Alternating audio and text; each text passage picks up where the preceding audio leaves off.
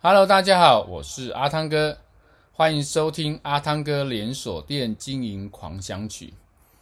阿汤哥这一集要跟大家分享的主题是关于呃，在咖啡店经营的一个案例哦。呃，我在前几天到早上到一啊、呃、我们家附近的一间啊、连锁加盟的一个咖啡店啊、我就坐在那边吃个早餐，喝一杯咖啡，那开始我早上的。啊，阅读跟啊一些资料的整理。那后来呢，我就在过程中听到店员在呃接了一通电话，他接到一通电话是有人点了一杯咖啡跟一个一份早餐了。那他就说：“那好，我等一下帮你送过去。”那我就开始纳闷了，哎，他点一杯咖啡跟啊一份早餐，他就可以去帮他外送。那我想会不会是因为在附近嘛，哈，所以他就帮他外送。那后来呢，我开始发现一件事情，就是啊，这个员工他送早点，从送到出去到回来，大概经过了十几二十分钟。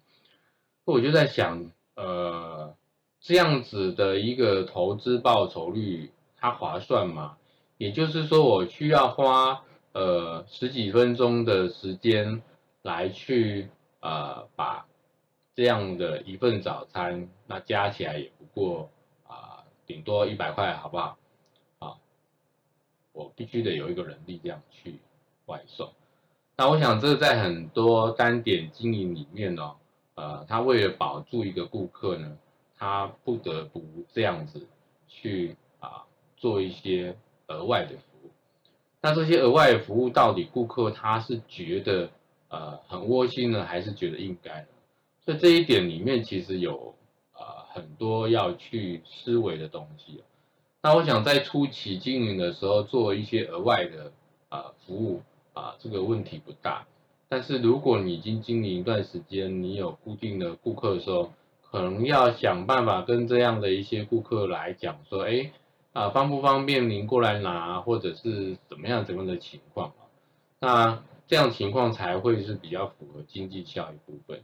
那即便是你是在离峰时间去外送这样的一个呃服务啊，久了其实顾客他会觉得应该，所以他可能他的习惯就是啊没关系，我来不及点，我就不要来这里等。那我到公司了，我再来去打电话给这个店员，反正他都会帮我送来。那当这样子情况下，你把顾客养坏之后啊，呃。当这个顾客他去跟其他的人讲说，哎，其实你们也都可以这样，反正呃他们都会送来，你最后只会招揽来很多这样的一个、呃、顾客，这样的一个消费者，那久而久之在你经营上面其实并不是很好的一个现象啊，所以这一块里面你要去思维更好的方法来去给顾客相对贴心的服务，但是又不会、呃、最后造成自己在营运上面的困难。这是这一集跟大家分享的主题，欢迎您继续收听下一个主题，拜拜。